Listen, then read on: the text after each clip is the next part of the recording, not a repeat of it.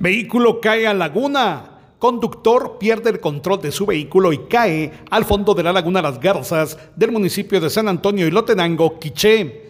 Tres personas quedaron atrapadas dentro del vehículo. Gracias a la intervención de los vecinos fueron rescatadas.